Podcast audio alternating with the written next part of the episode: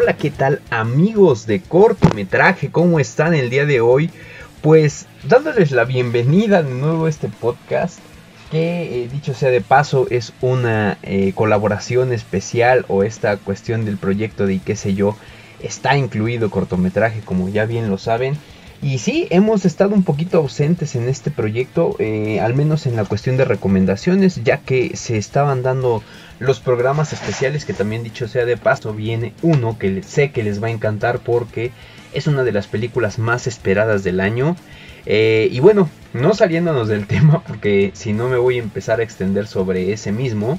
Eh, vamos a hablar hoy de una película que estoy seguro que les va a encantar. A mí personalmente me impactó mucho en muchos sentidos. Entonces, sin más ni más, gracias a todos, gracias por su presencia y comenzamos.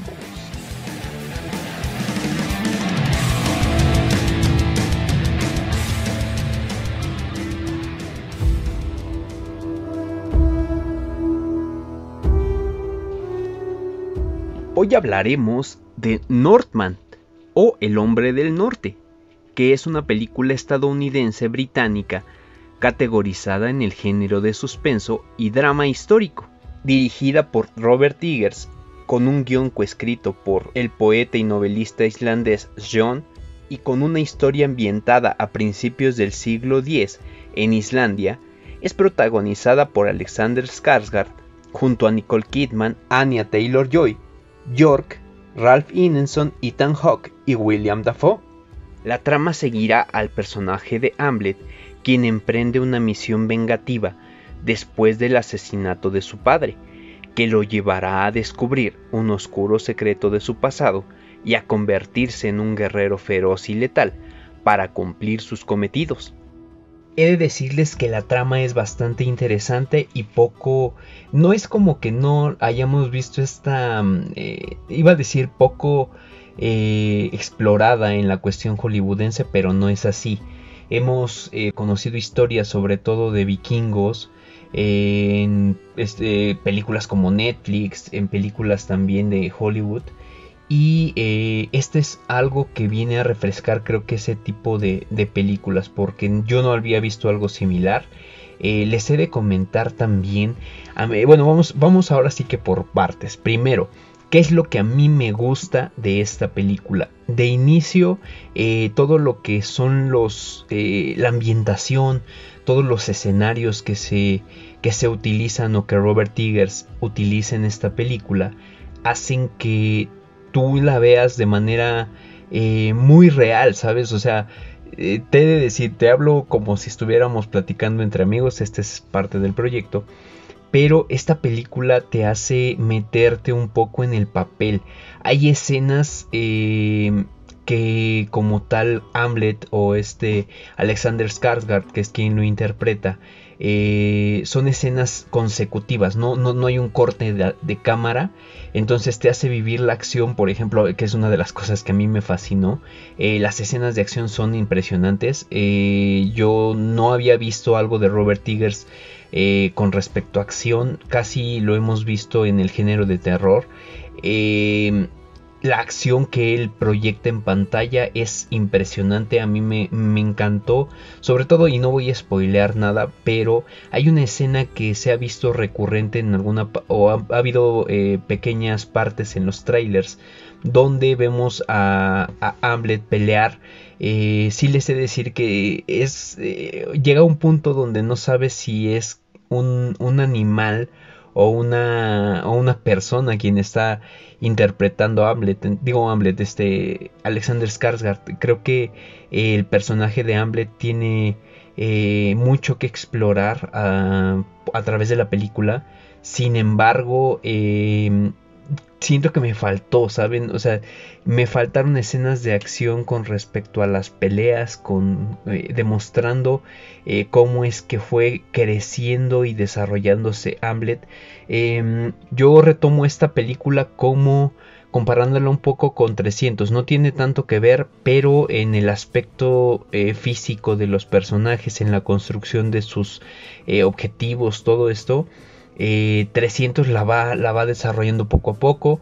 Y acá una de las quejas que yo tengo, y a lo mejor es una, ahí incluyanlo en la parte de unas cosas que no me gustaron, es que de repente eh, empezamos con el Hamlet pequeño y toda esta cuestión de eh, cómo fue que asesinas, asesinan a su padre, perdón, y de repente ya estamos en, en el Hamlet que es feroz, que es, eh, como les digo, ya casi casi una bestia, eh, peleando, desgarrando, eh, arrancando cuellos, cabezas, todo esto. Y sí, sí dije, a ver, espérame, ¿en qué momento llegamos a este punto? ¿Cómo fue que se construyó el personaje? ¿Cómo fue que se fue, o cómo fue que aprendió hacer todo esto. Yo creo que eso fue lo que a mí no me gustó que no contaron, porque sí me, hubiera gustado más esa parte de la historia del origen de. Eh, otra de las cosas que me gusta mucho es, eh, como lo decía, los escenarios, según lo que he leído, es que los escenarios fueron totalmente naturales, no se hizo nada o casi nada de trabajo de estudio. Eh, todas las, las locaciones fueron en Islandia y pues ahorita lo vamos a comentar en, la parte de las curiosidades, pero muchos actores incluso se quejaron un poco de esto. Eh, sí les he de decir que Islandia ha sido eh, protagonista en muchas películas por la parte de los escenarios. Em, ¿Qué les puedo decir? Es, una de las fascinaciones eh, más recurrentes en, en los amantes del cine. Entonces creo que esta película da en el clavo al haber hecho estas locaciones más naturales. Creo que debería de hacerse más así. Eh, no sé, digo, ya a lo mejor algún actor que llegara a escuchar esto va a decir, sí, pues güey, tú no, tú no trabajas ahí, ¿no? Pero pues si te están pagando lo que te están pagando, oye, desquítalo, ¿no? Entonces eh, es gran, un gran acierto. Y otro que sí quiero comentarlo, yo lo comenté, eh, no lo había comentado como tal en alguna de las publicaciones de mis redes sociales, pero tiene el sello como tal de Robert Eggers. Em, de repente yo llegué a ver en algunos cortes o algunas... Em, ¿Cómo decirlo?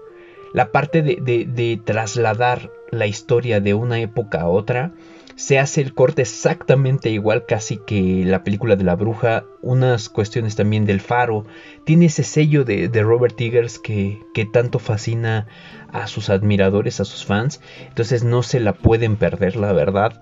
Em, creo que el personaje de Hamlet termina eh, desarrollándose correctamente como tenía que, ser. Sin embargo, sí queda, bueno, no es spoiler, pero sí a mí me queda a deber. Pensaba que iba a generar otra cosa y que iba a ser algo totalmente diferente. Pero creo que también va implícito esa parte del cine de Robert Eggers. Robert Eggers, perdón. Entonces, eh, yo les sugiero que le den esta oportunidad a esta película. La verdad es que una de las cosas que a mí no me gusta es que no se apoya este tipo de cine como se les apoya a grandes blockbusters o películas que salen comúnmente en el verano que son grandes producciones, que tienen implícito también mucho, mucho, mucho dinero invertido. Eh, he de decir, o de Nordmat, que no fue tan publicitado en cines. Eh, les he de decir que yo incluso me costó trabajo encontrar un horario donde a mí me llegara a acomodar bien esta película para poderla disfrutar. Eh, porque en el cine, bueno, voy a hablar de la cadena de cine que yo, en el que yo comúnmente veo las películas, Cinépolis, no las tenía, no tenían esta película eh, en varios horarios. Yo creo que deberían de darle un poco más de chance en ese aspecto porque así eh, no solamente todo es a ah, Marvel, ah, DC, mira este tanto que genera, yo sé que, que, genera mucho para el cine en este tipo de películas, pero creo que cuestiones como Northman van a estar eh, muy probablemente, ojo, eh, muy probablemente participando para algunas cuestiones en el Oscar. No sé si en todo, no sé si va a ser eh, una de las multinominadas. Sin embargo, yo sí estoy seguro que en, algunos, en algunas categorías van a estar presente o va a estar presente en, en varias del próximo año. Entonces, pues hay que darle esta oportunidad, yo creo. Y pues, ¿qué les puedo decir? Las actuaciones es otra de las cosas que me fascinaron. Eh, Alexander Skarsgård es impresionante en ese papel. Eh, la verdad, sí, digo, si no es que hicieron algo que no fue natural para su cuerpo, se ve muy, perdónenme la expresión, se ve muy mamado en la, en la película. Eh, ya lo habíamos visto en un papel algo similar, pero con diferentes tintes, como Tarzán. Pero eh, acá lo estamos viendo actuando ya en algo más que creo que le quedó, le quedó a, su estilo. Entonces, denle la oportunidad. Anya Taylor Joy, perdón, es otra de las actrices que está ya consolidada en, el ambiente hollywoodense y que va a seguir creciendo, estoy seguro. Eh, dicho sea de paso, vienen muchos proyectos para ella. Y bueno, ya este, actores que de plano eh, pues son consolidados y casi casi eh, baluartes de Hollywood como eh, esta Nicole Kidman como el, eh, fíjate este, este, este papel también me fascinó como no tienen una idea aunque no me faltó también ver un poquito más de él que es William Dafoe entonces eh, sí, sí, sí, les recomiendo 100% de Northman. Eh, les diría que es una película para toda la familia, pero no. No, no, no es una película para toda la familia. Yo creo que eh, tienes que tener cierto criterio para poder verla. No, no se ve mm, tanto, vamos a decirlo, no te deja perturbado, porque una de las cosas que se quejaban algunas personas que yo llegué a platicar del cine de Robert Eggers es que de repente la película te deja un poquito como medio inquieto, no, acá no te deja inquieto, sin embargo sí, eh, no, no puede verla cualquier persona ni tampoco menores de edad, yo sugiero que eh, sean discretos en ese punto, o sea, guarden sus precauciones, entonces... Sin más ni más, vámonos con las curiosidades de Northman. Robert Eggers logró que la cantante Björk regresara a la actuación. La colaboración con el director de Northman se consolidó gracias a John, el co-guionista de la cinta, ya que tiene una relación muy cercana con la islandesa y ella prácticamente se sintió en un ambiente familiar al aceptar trabajar con alguien de su confianza. Los genitales de dos personajes protagonistas están a la vista en pantalla, Alerta de spoiler. Bueno, no tanto, más o menos. En una de las batallas finales entre Hamlet y Fjolnir, ambos personajes saltan con sus espadas entre las corrientes de lava de un volcán. Durante estos movimientos se observa que los personajes están totalmente desnudos. Sin embargo, esto no es tan explícito, ya que el humo y el fuego de la escena agregan un poco de censura. Aunque si se observa con atención, sí se pueden ver los genitales de ambos personajes, eso sí, sus partes íntimas fueron recreadas por computadora.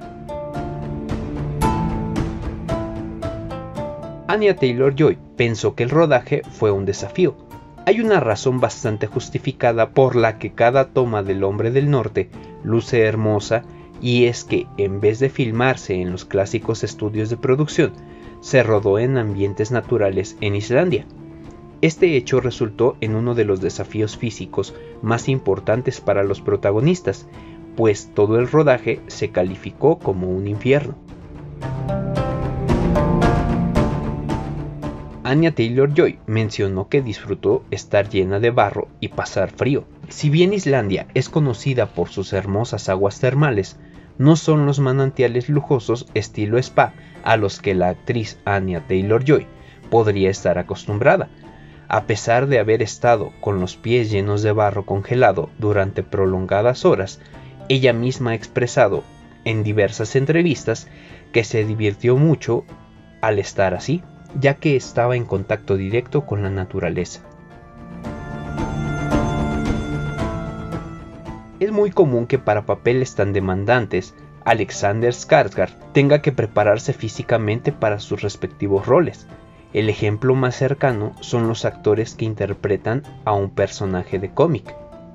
Lo que cualquier persona le tomaría años alcanzar, el increíble compromiso de Alexander y el apoyo del estudio se conjugaron para el increíble resultado visto en pantalla. Para Anya Taylor Joy, El hombre del norte funcionó también como una preparación para su rol de una joven furiosa. Ya se sabe que ella ha sido elegida para interpretar a una versión joven de Furiosa en el próximo spin-off de George Miller. Anya comenta que al haber filmado El hombre del norte en Islandia, la preparó para tal cometido, aunque de esperar que tanto esfuerzo, tanto físico y mental, dará de ella misma para comprometerse con el papel.